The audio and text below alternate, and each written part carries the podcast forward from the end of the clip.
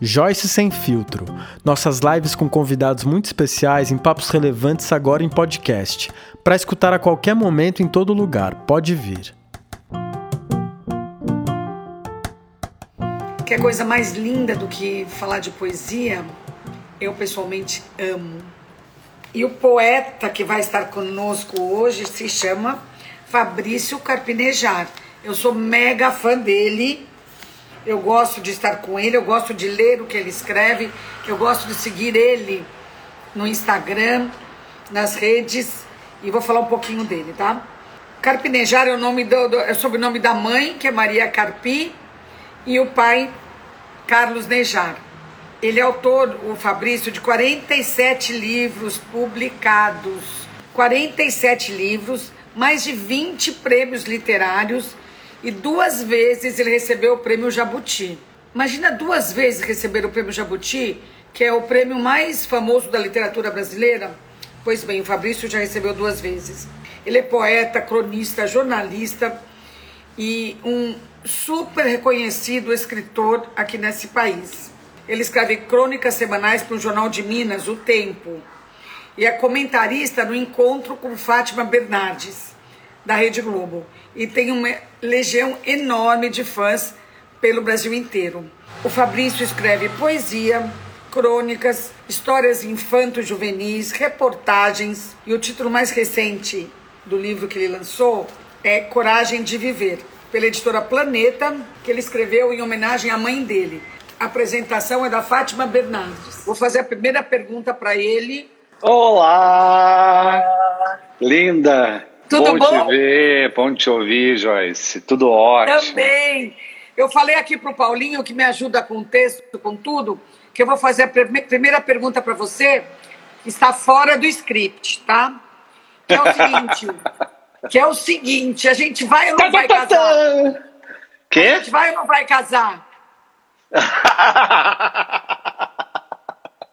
Poligamia. Tá você já é casado. É, sei. poligamia não dá, Joyce. Relacionamento aberto, sim, mas poligamia não. Eu vou mas esperar assim, a próxima encarnação. A próxima Está chovendo, está chovendo pretendentes melhores do que eu. Está chovendo. E eu sei por fontes seguras e fontes não confiáveis que isso vem ocorrendo com frequência em sua porta. Você que não quer atender. Você É que é que, tá- se faz. Tá na pandemia. Você não, se faz de difícil. Você é difícil. Bom, agora que a gente já mostrou quem é Fabrício Carpinejar e quem sou eu, agora a gente pode começar, né? Fabrício, você é poeta, poeta do coração, poeta que toca o coração das pessoas com, com pequenos poemas, raicais, textos que todo mundo gosta de ler e que, e que são um conforto né, para o ser humano na pandemia ou fora da pandemia também. Por que, que você escolheu o tema coragem para escrever?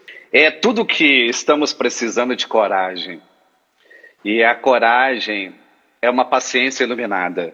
É, não é resignação. A resignação vem da acomodação, da covardia. Eu não vou fazer porque não vai mudar nada.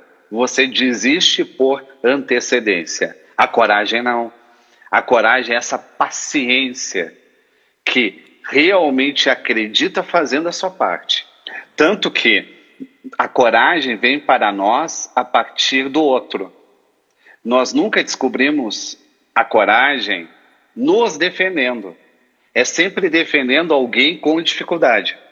Na escola, se tem um colega. Mas não tem uma coisa da gente ser corajoso? O que quer dizer Não, a- quando a pessoa a- falar você é corajosa? Não, a, a coragem ela vem sempre quando defendemos alguém. E aí aprendemos a ter coragem consigo mesmo. Ela, ela não surge como vaidade, como megalomania, como onipotência, não. Ela surge da solidariedade. Ela surge da empatia. Você defende o outro porque o outro tem uma dor parecida com a sua. Você defende o outro porque o outro tem uma mágoa que você também quer dar a volta por cima. E defendendo o outro, você se sente muito mais fortalecido para lidar com as suas dificuldades. Hoje a gente precisa cada vez mais dessa coragem, essa coragem de viver, essa coragem de abrir caminhos, de saber o que não é inferno, de propor delicadezas, de propor sutilezas, de ser capaz de entender sutilezas, de não esperar somente grandes notícias ou grandes mudanças ou grandes revoluções, saber lidar com um pouco, é, é, é, é, fazer render o pouco. Gostei disso, gostei muito disso. É uma sutileza, né? É, é, é, é, o quanto que o nosso olhar deve estar preparado para descortinar o óbvio, porque as grandes verdades estão escondidas no óbvio. As grandes verdades. Sim, sim as grandes estão... verdades estão escondidas no óbvio. É, aí de repente você ama uma pessoa, ela está ao seu lado, você ama essa pessoa, ele é seu melhor amigo e você não consegue ver, está na sua cara. Você conversa todo dia, você é, troca confidências todo dia e não consegue enxergar. As grandes verdades sempre estão no óbvio. A gente procura as grandes Acho verdades pelo sobrenatural, ah. pelo extraordinário. Não, é o óbvio. Eu acho que uma vez eu comentei com você que o meu primeiro analista, primeiro analista que eu fiz análise muito tempo, ele falava que a análise foi feita para entender o óbvio. Perfeito. É o mais difícil. É, é, é, é esclarecedor, porque a gente está falando com um analista, com um terapeuta, com um psicólogo, para tentar definir aquilo que falamos com frequência, mas não notamos que é necessário. É, a, a, a, gente, de repente, sai até de uma sessão de terapia. Ah, mas eu não falei nada demais. E, de repente, o estranho pensa algo e mostra o quanto que aquilo representa. E, mas como que eu não vi isso antes? Estava muito perto dos olhos. Ninguém enxerga a realidade quando está muito perto dos olhos. A gente precisa se afastar ter uma distância mínima para conseguir ver o conjunto. É por isso que é tão difícil alguém uh, entender o relacionamento porque está intoxicado do relacionamento, ou entender uma deslealdade numa amizade porque está, está intoxicado da amizade. Quando a gente está muito dentro, a gente está colado e a gente não consegue enxergar. Concordo, concordo. Nesses últimos tempos, Capinejar, você acha que você ficou mais inspirado ou você perdeu um pouco a inspiração? Ela veio mais ou ela se afastou? Ah, eu sou, eu sou resiliente. Eu, eu sou uma figura que realmente fica contente com o ato de escrever. Eu não fico contente apenas com o tema da escrita, com o que eu vou escrever. O ato de escrever me deixa contente. Assim eu como também amo. É, assim amo. como um café bem passado. Uh, eu, eu, eu, nunca enjoei de um café. Eu nunca enjoei de um café forte. Eu nunca enjoei de um pão com manteiga, um pão na chapa. Desculpa, eu não Ai, consigo. Delícia. Eu não consigo ficar enjoado disso. Porque são, uh, são delicadezas do seu método de viver, não é método de trabalho. Quando o método de trabalho coincide com o seu método de viver, você é feliz. Quando você tem um método de trabalho que nega o seu método de viver, você é triste. E eu me encanto.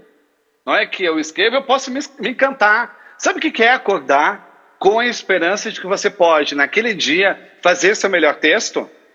Essa esperança é inominável. É como se eu pudesse encontrar um anjo, algo assim uh, paradisíaco, porque é, é, eu sei que está em mim o segredo. Eu não preciso ficar procurando o segredo fora de mim. O segredo está no meu cuidado, no meu capricho, na minha dedicação. Quanto mais a gente se dedica a algo, mais retorno teremos. Ninguém sai de mãos vazias depois de se dedicar inteiramente a uma vocação. Ainda mais no nosso caso, que a gente conversa com outras pessoas a partir de nós. Que é muito bom, né? Nossa! E as pessoas, as pessoas nos devolvem como terapeutas involuntários aquilo que a gente não, não estava percebendo no nosso próprio texto. Então eu não fiquei menos inspirado, eu acho que eu fiquei mais determinado.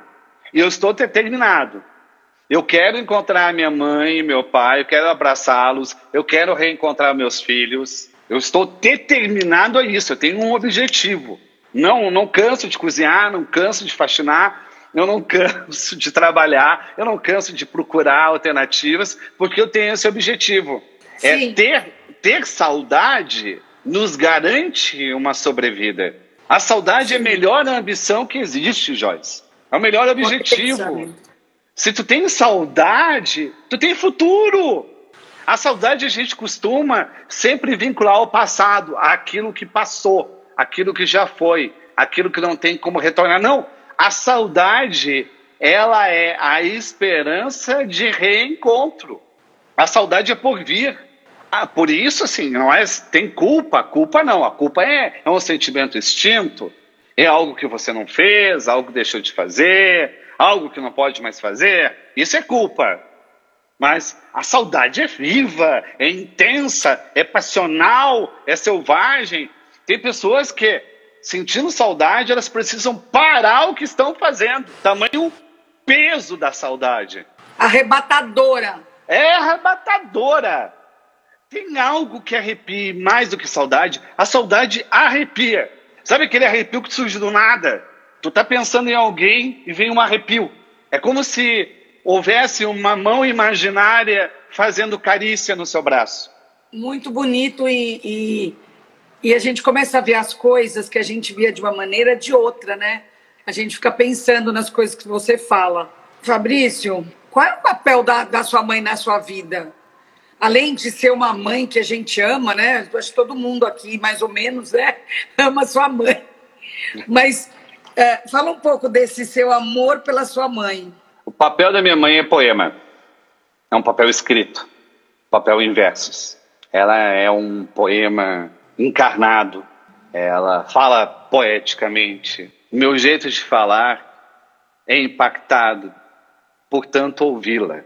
Ela é poeta também, né? Ela é poeta e ela tem uma feitiçaria de pensamento, de conseguir encontrar o avesso das coisas, não a perfeição. Minha mãe nunca foi da perfeição, ela foi da autenticidade, ela é da autenticidade. Ela nunca exigiu que eu tirasse 10, que eu fosse o melhor aluno, que eu fosse exemplar. Ela queria que eu oferecesse o máximo de mim. Se fosse um 6, um 7, tudo bem. Ela, ela, é, é, é, ela queria que eu fosse sincero. É, é Bonito, isso. Né? A sinceridade é ter um filho sincero. É ter um filho capaz de falar o que está sentindo. Ter um filho que não vai esconder, não vai tentar ser melhor do que a mentira. Ter um filho real, com as suas limitações reais. E não é que eu entendi o quanto que a sinceridade é transformadora eu fiquei ainda mais grato à minha mãe e quis escrever esse Coragem de Viver, que é meu testamento para ela, testamento de filho para a mãe. O costume é mãe deixar um testamento para o filho. E eu não queria que houvesse uma morte entre nós para falarmos o que é necessário. Sim. Que é esse agradecimento, que é dizer com todo o corpo que eu não esqueci das suas histórias, das suas fábulas, dos seus exemplos, que eu não esqueci daquelas conversas mais amenas, daquele nosso chimarrão, de quanto que ela sempre, quando caminha comigo, ela aponta as árvores. Eu não sei como ela não bate o carro quando ela está dirigindo, porque todo momento, ó, esse framboyant, ó, esse pé. Como que ela consegue enxergar as árvores? Ao redor dirigindo, não sei, não sei como ela faz essa proeza, mas ela sempre está mostrando, apontando uma primavera para mim. Sempre existe uma primavera possível para minha mãe. E ela foi aquela pessoa, aquela pessoinha, Joyce, que a escola dizia que não tinha como ler e escrever, que o médico me deu um diagnóstico de retardo mental. E ela, com toda a tranquilidade restaur, restauradora de uma confiança, não me deu remédio, me ensinou a ler e escrever em casa, disse: Você tem o seu ritmo, seu ritmo não é errado. as pessoas excluídas, elas são excluídas porque só estão andando devagar. Elas são lentas porque elas estão sonhando. Ai, que lindo. E quando as pessoas estão rápidas para chegar a um destino, essas pessoas estão tentando descobrir o destino durante o caminho. E a mãe entendeu que eu estava sonhando, que eu não estava perdido, que eu não estava desesperado, que não era um erro. E ela teve essa determinação de mostrar brincadeira dentro da linguagem, todo um lado lúdico do aprendizado. Óbvio que brincando eu aprendi mais rápido. Eu sempre brincava com meus irmãos, ela conseguiu puxar aquilo que eu gostava para gostar da escrita. Deu no que deu, como ela diz. Deu no que deu. Olha que você virou. Ela, ela costuma dizer: Eu acho que eu exagerei quando eu te ensinei. Que história, hein? Eu já falei com você três vezes. Essa é, acho que, a terceira ou quarta vez que a gente conversa aqui ao vivo. Mas é, você já falou muito da sua mãe, mas é, não como hoje. É, é, é a flor da pele. Eu fico a flor da pele quando eu falo dela, porque eu me torno essas árvores que ela via na estrada. Que loucura, que loucura. É, e tem no livro, tem no livro uma das suas fábulas que quando eu vi que nasceu uma flor do muro e eu fiquei muito intrigado com aquela flor. Mas como que nasceu? Não tem terra, eu era pequeno, eu devia ter uns cinco anos. Não tem terra, como que ela nasceu? Aí ela chamou de flor do impossível. Que, que, é, é, que o impossível é o nosso medo. Que a gente não deve dizer nunca posso fazer, a gente tem que tentar um novo jeito de fazer.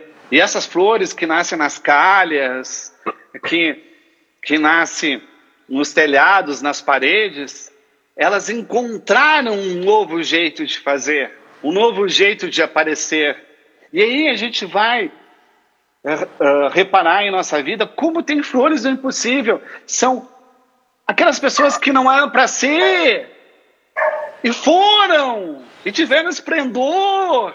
Aquelas pessoas que não foram boas na escola, mas como foram boas na humanidade. São as flores do impossível. A gente Lindo. só quer que a flor cresça no jardim. Há flores que alastram o jardim para outros territórios. Sim, é uma sina solitária, é difícil, é uma missão, é uma vocação. Não é fácil crescer solitariamente numa parede. Não é fácil, mas é lindo, né? Mas é lindo porque você Dá esperança para quem enxerga. Eu posso nascer nessa minha vida imperfeita. Ai, eu estou cheio de problemas, cheio de dificuldades. Eu não acredito em mais nada. Olha uma flor na parede e pensa: eu posso nascer nessa parede. É uma mudança de postura. Ah, não é poliana, não é ficar naquele otimismo, uh, laço, cansado. Não, não é isso. É uma, uma vontade. Né? É uma vontade de viver visceral. A gente só tem uma chance nessa vida. A gente tem que fazer o que possível nessa chance. Fazer o possível nessa chance. E o impossível também.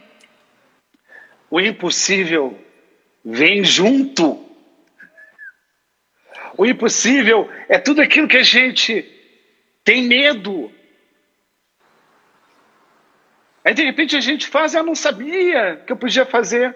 Pode fazer muito é, mais. É aquela história do pequeno príncipe, né? Eu acho, não sei. Eu não sabia que era impossível, fui lá e fiz.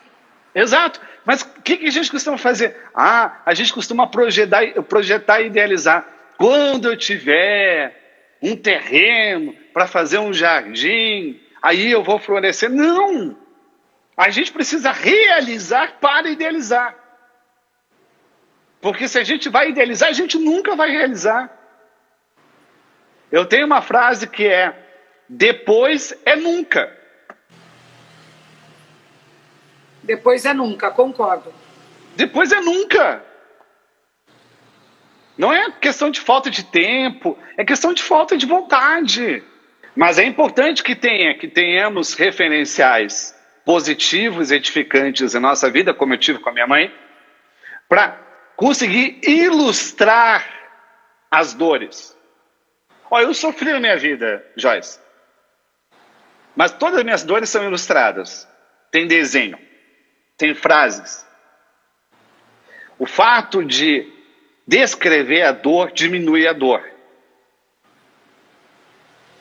Você deve sentir isso, não é? Que faz um texto, está muito sofrido, você faz o texto, parece que o texto que te consola. Parece que tu criou, parece que tu criou alguém para te consolar. Alguém do tamanho da sua dor para te consolar e para te confortar. Concordo. O que, que, a, que, que a, a, a sua mãe te ensinou sobre o amor? Agradecer o que temos e principalmente agradecer o que não temos. Você pensa, ah, eu não estou com ninguém. Né, né, né, né. Nossa, você está escapando de cada uma e nem sabe. Concordo. Eu penso assim também. É, é, é, é. se a gente não está em determinada situação, não é para ser agora. Não é para ser agora. É, é, é, essa inversão é generosa. A gente, a gente só agradece aquilo que a gente tem, aquilo que a gente é. A gente não agradece aquilo que a gente não tem. É toda, é toda uma mega cena que a gente ganha e não vai buscar. Eu seria terrível, eu seria muito infeliz se eu tivesse na vida tudo que eu queria. Todo mundo, né? É quase que frustrante isso, né? É frustrante. Né? Até porque você perde, inclusive, algo para desejar, algo para alcançar. Fabrício. A pior, a pior depressão que existe é depois do sucesso. é!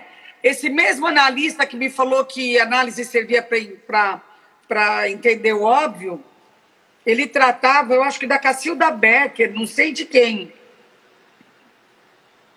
que quando ela saía de cena, depois de todo aquele aplauso aquela grandeza toda, que ela ficava deprimidíssima, péssima, se jogava no chão. É, a ressaca da visibilidade. Você é tão desejado, tão amado, tão adorado por aqueles minutos, por aquela hora, e de repente, para onde foi esse amor? Não que a depressão. A mesma a língua. Não que a depressão do fracasso não seja difícil. É, mas a depressão do sucesso é atordoante. Que loucura isso. É porque você, você pensa que não tem mais significado, que não tem mais sentido, que é, todo mundo vai esquecer, do mesmo jeito que você volta ao hotel sozinho você acha que ficará sempre sozinho. Nossa, é... que profundo que é isso, e angustiante. É angustiante. Eu acho que quem tem sucesso deve ter aquela depressão do tamanho de um frigobar. Quer algo mais depressivo do que o frigobar? O frigobar só lembra da geladeira, geladeira familiar, que tu não tem. O frigobar é para necessidades, é para urgências. A e geladeira é bem limitado, bem limitado. É, é, bem, é bem limitado. A geladeira é justamente para uh, o prazer, o excesso, aquilo que o adicional, aquilo que que faz o tempero da sua imaginação. Fabrício, você escreveu também na pandemia uh, o, primeiro livro que você escreveu na pandemia chama Colo, por favor, né? Que é um título Sim. maravilhoso e que eu acho que expressava o que todos nós estávamos sentindo naquela hora. Fala um pouquinho disso. O Colo, por favor, foi feito no início da pandemia, quando a gente já tinha recebido todos os trailers da tragédia acontecendo na Europa, na Ásia, nos Estados Unidos, e eu sabia que tudo seria diferente a partir dali. Que entraríamos em outro capítulo da humanidade. Que teríamos que lidar com o que éramos, não com o que desejávamos. Todas as nossas felicidades estavam concentradas na rua, eram externas. Houve uma necessidade imponderável para reescrever a felicidade.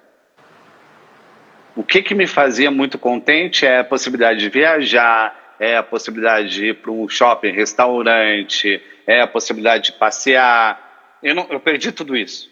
Tu perde isso. E aonde estará a minha nova felicidade? Como que eu posso revisar os meus atos de uma forma construtiva? Quem é essencial na minha vida? Quem fica comigo sem essas felicidades exteriores? Quem me aguenta? Quem me suporta? Quem me desperta a melhor versão? Houve uma houve um movimento de essencializar o nosso cotidiano, a nossa rotina.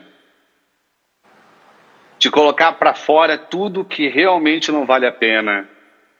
Não adiar mais, não ficar sofrendo por aborrecimentos diante de tantas dores reais e monstruosas de mais de 409 mil vítimas. Você, você pensa antes de sofrer. Vale a pena sofrer por isso? É tão importante sofrer por isso? Olha, eu desativei tanto sofrimento nesse tempo que não tem ideia.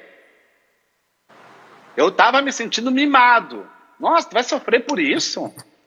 Sabe aquilo que você faz com o filho que quer algo no mercado e fica chorando? É isso que eu fazia. Eu chorava, mimada por qualquer aborrecimento. Até que eu vi, é inútil esse aborrecimento, não vai trazer nada. Assim como discussões, você entrava numa discussão para ter razão, para converter o outro, como se fosse uma igreja. A gente quer penalizar, quer castigar o outro. Aí eu vi, nossa, eu não quero mais isso, para que eu vou fazer isso com quem me ama? Quem me ama já está fazendo um esforço tremendo para ficar na superfície. Vou ter mais consideração com quem eu amo. Vou ter mais respeito. Não vou brigar à toa. Não vou ficar é, é, martirizando, mortificando, torturando.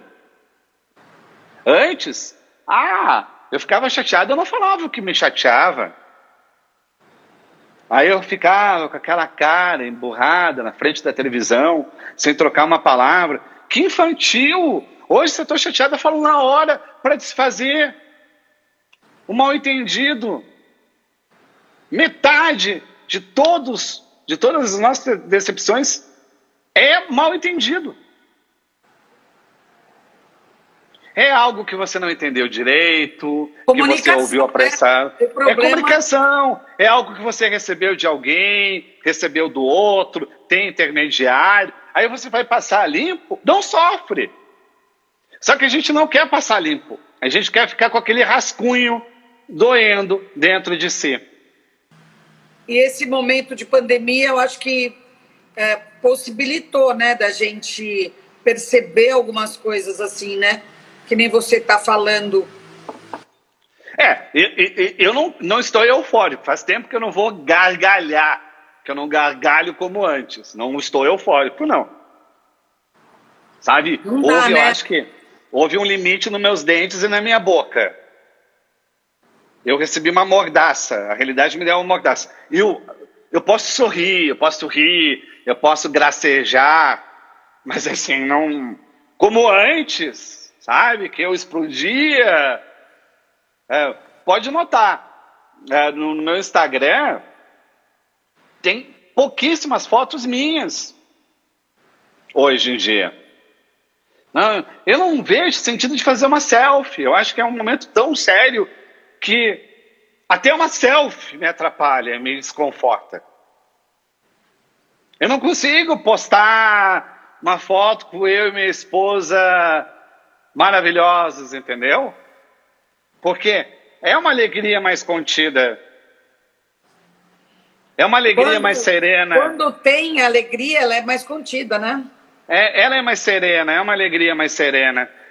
Mas, então, assim, uh, uh, eu sou menos exigente com as minhas alegrias e sou mais exigente com as minhas tristezas. O resumo da ópera é esse. O que quer dizer ser mais exigente com as suas tristezas?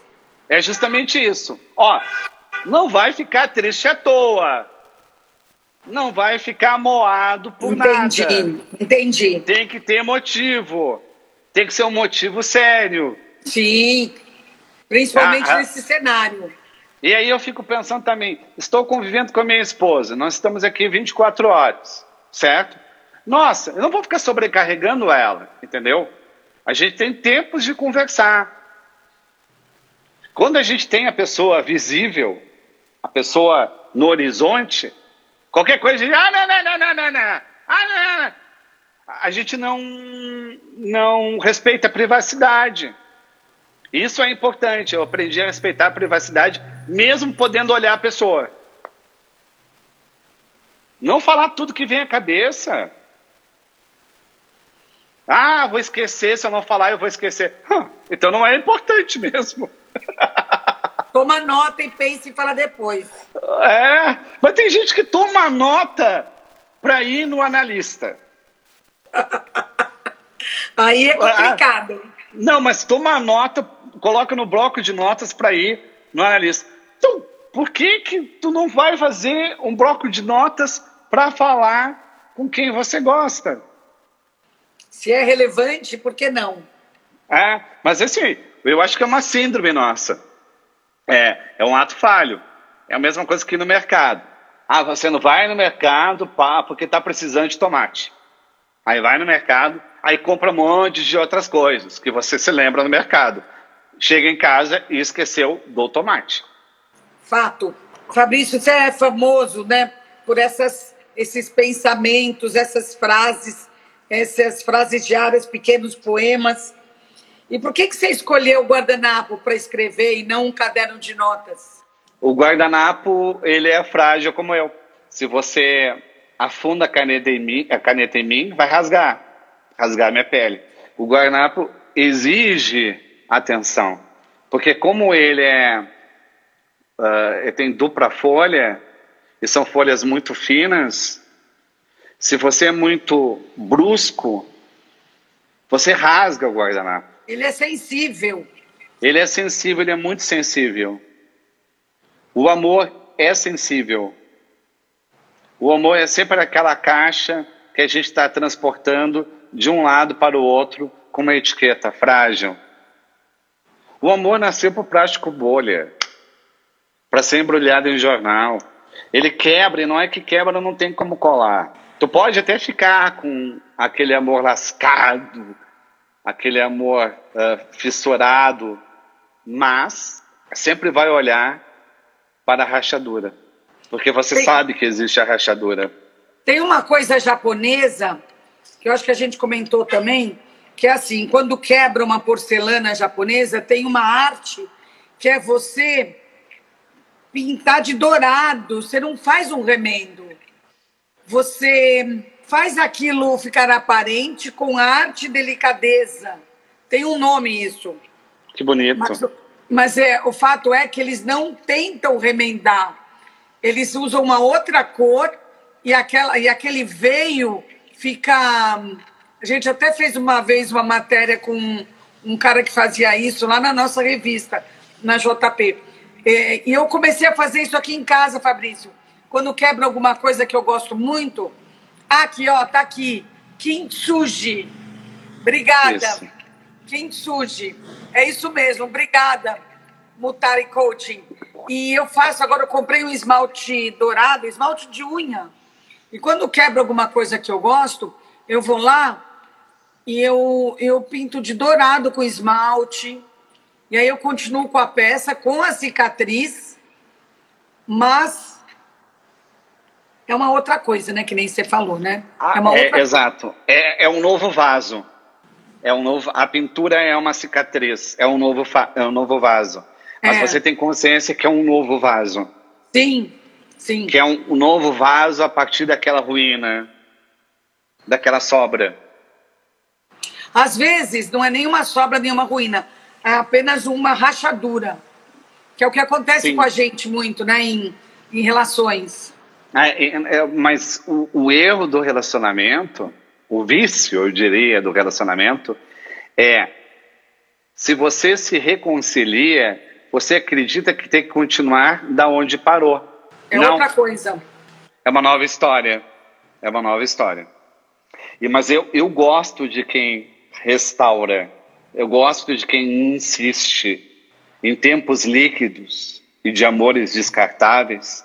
Eu gosto dessa teimosia de uma nova história dentro de uma história.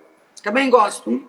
Mas assim, nenhum amor vale a pena se não é correspondido. Nenhum. Porque não tem como amar sem um amor próprio. É. Você falou isso aqui, né? Posso ler o meu guardanapo? Pode. Ó, você não precisa perder alguém para descobrir o quanto era valioso em sua vida. E tão pouco precisa se perder para ter alguém de volta. Principalmente essa segunda parte, né?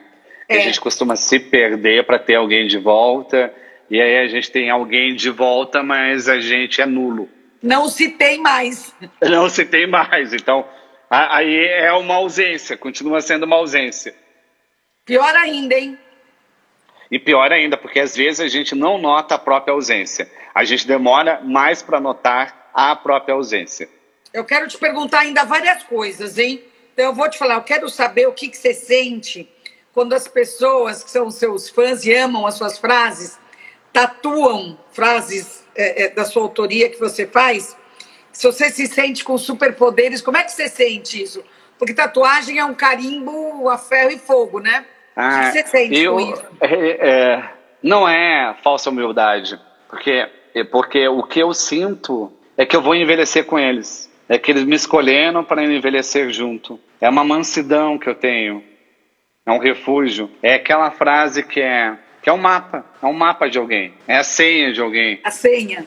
É, é, uma, é uma nudez dentro da nudez. É uma nudez da alma dentro da pele. Eu fico ah.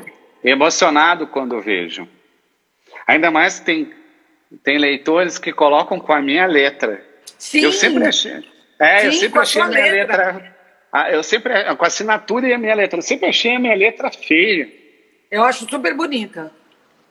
Mas assim, é, é esquisita, mas faz parte do processo autêntico de gostar daquilo que nos tornamos. Porque uma letra é resultado de todas as vezes que eu escrevi em minha vida. Ela foi mudando com o tempo, é como se fosse um rosto. Ela foi adquirindo essa fisionomia. Se eu encontro a minha letra da minha adolescência, é muito diferente quer uma melhor fotografia da nossa mudança do que a letra? Ah, como eu escrevia diferente. Todo mundo pode ver, de repente, a carteira, a, a carteira de identidade. Se tu tem uma identidade antiga, vê aquela letra ainda vacilante, a, a, ainda indecisa dos sonhos. E de repente vê a sua letra hoje, olha, eu sou isso, eu acredito nisso. E o quanto do meu pai, e da minha mãe tem na minha letra. E de repente você vai ver um filho escrevendo parecido. É estranho, é libertador, é emocionante. Muito. Fabrício, tá todo mundo amando aqui, tá? Tô vendo só de vez em quando um comentário e outro, tá todo mundo muito emocionado. Inclusive eu. É... Agradeço o carinho mesmo. Ó, vamos falar um segundinho do Procon do Amor, que é o Procon que você fez contra fraudes amorosas, né? Para dúvidas amorosas dos internautas. O que, quais são hoje em dia as queixas, não levando em consideração pandemia, que é difícil conviver, nada disso. Quais são as queixas no Procon do Amor? O que, que, o, que, que o homem e a mulher mais se ressentem uns dos outros? Ah da falta de coragem. É o contrário do meu livro, né? Coragem de viver é covardia de viver. É o quanto que tem gente que usa a embalagem do amor romântico para desaparecer em seguida. Acontece com muita frequência. É alguém que promete, que chega prometendo, chega arrombando a porta, chega apresentando a família, chega uh, dando todas as credenciais, falando horrores. Cheque voador. Some, estelionato. E é aquela pessoa que tem muita pressa. Eu sou intenso. Joyce, você é intensa. Nós somos intensos, não somos apressados. Tem uma diferença muito grande. O intenso, ele é decidido. O apressado, não. O apressado, ele é falso. O apressado quer logo porque não sabe quando vai durar. Não sabe o que vai querer, se vai querer mais. Dá esse, já que está faltando o outro. A, a, a, a, pressa não escolhe, a intensidade escolhe. A pressa quer tudo. Primeira coisa que aparecer pela frente. A intensidade não. A intensidade de ver realmente, vai escolher com convicção, definir com convicção. E, e é isso que acontece.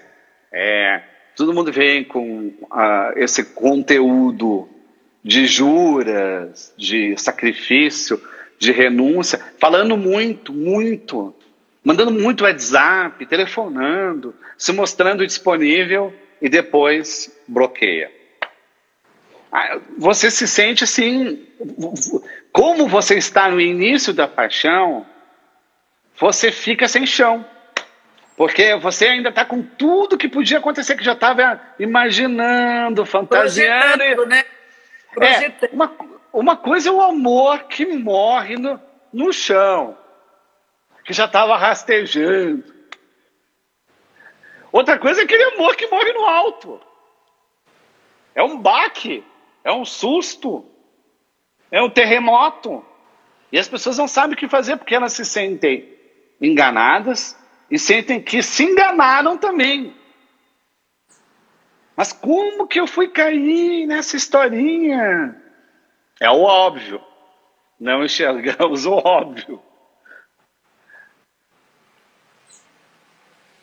Não enxergamos o óbvio. Como você acha que hum, os seus internautas, seus seguidores, seus leitores estão sendo impactados por tudo isso que está acontecendo. Você acha que eles vão aproveitar esse momento para se reconstruírem, para se revisarem? Ou você acha que é, a tendência a vida depois voltar a ser o que era antes? Quem era bom vai ficar ainda melhor. Quem era ruim vai ficar ainda pior. Não há mais meio termo. É incrível. Eu, eu, eu, tive um sonho hoje que eu escutei no sonho. Olha que coisa maluca. Que coisa mais uh, Gil do Vigor. Que coisa mais Gilberto. que que é, eu estava num desfiladeiro, numa descida, e escutei justamente isso. O, o caminho que será, não julgue o caminho que será por tudo que você já trilhou, por tudo aquilo que você já andou. Ele vai se encurtar e vai se dilatar. Olhe para o chão. Nunca foi um tão um momento que a gente precisa olhar para o chão. A gente não está olhando para o chão. O caminho ele vai se estreitar e vai se dilatar. E quem achar que está sempre caminhando num caminho largo, vai tombar. O caminho mudou, ele vai, vai acabar se bifurcando, se estreitando. Hoje, a gente tem que andar escorado na parede. E não olhar para baixo, só olhar para aquilo que é chão. É um outro jeito de caminhar. E a, a, a, a gente tem a mania de caminhar de acordo com aquilo que já foi. Não, vamos ter que inventar um caminho. O caminho vai mudar. O caminho será irregular. Teremos meses muito ruins, teremos meses bons. Não teremos apenas um ano bom. A gente precisa, para a nossa saúde, aceitar a alternância. Não ser rigoroso ou perfeccionista demais. Ao mesmo tempo, não ser omisso e alienado. Olhar o caminho. Nunca eu olhei tanto o caminho dia a dia. Isso é uma coisa zen budista, né? Totalmente, é o caminho do dia, dia a dia. O caminho pode estreitar e pode se dilatar. E não sofrer porque você não tem mais a segurança daquela estrada conhecida. Preocupe-se em ter um bom sapato para resistir. Um sapato confortável. Aí, se a gente não se desesperar tanto no mês ruim, a gente vai estar mais aberto para o mês bom. O tempo escapou das nossas mãos. O que, que a gente perdeu com a pandemia? O controle do tempo. O tempo não é mais nosso. Então a gente recebe o que? Frações do tempo, partes do tempo, pedaços do tempo. É como se a gente estivesse caminhando numa ponte que está sendo construída, que ela não foi terminada. Não adianta chegar e correr, que você vai despencar. Muito bonito, muito verdadeiro, muito significativo. Fabrício, para finalizar, nossa, hoje eu estou muito mexida, hein? É que você é inteira, é atenta, é entregue. Sim. Isso é encontro. eu também estou mexido. Eu também falei o que eu não esperava. Hum... Eu também ouvi o que me surpreendeu. Essa é a verdadeira troca, né? Ah, há uma nobreza no improviso. É muito bom. No, no improviso ninguém é falso. Não. a, gente, a gente é Isso é um bom nisso, guardanapo. A gente Isso é, é mestre nisso. Quando a gente se encontra é sempre assim.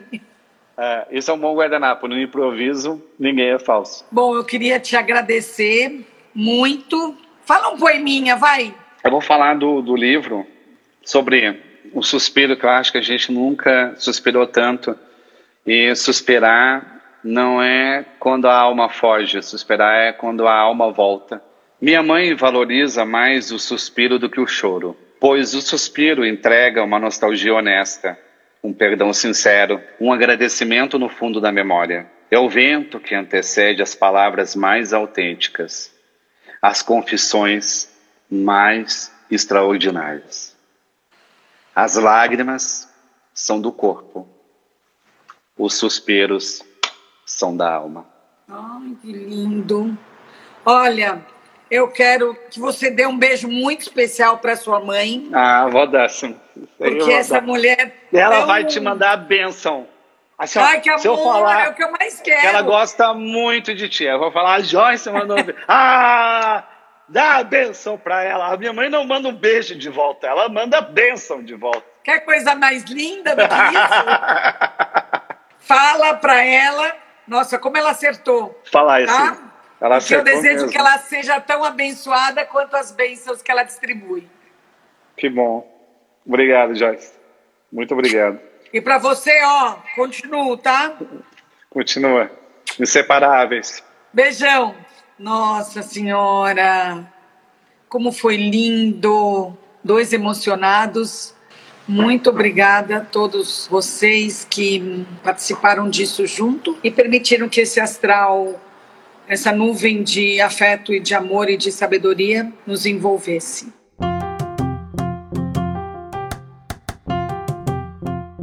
Você acabou de ouvir Joyce Sem Filtro. Para não perder as próximas conversas, assina o feed e segue o Instagram do Glamurama. E também acompanhe nossos conteúdos em glamurama.ol.com.br.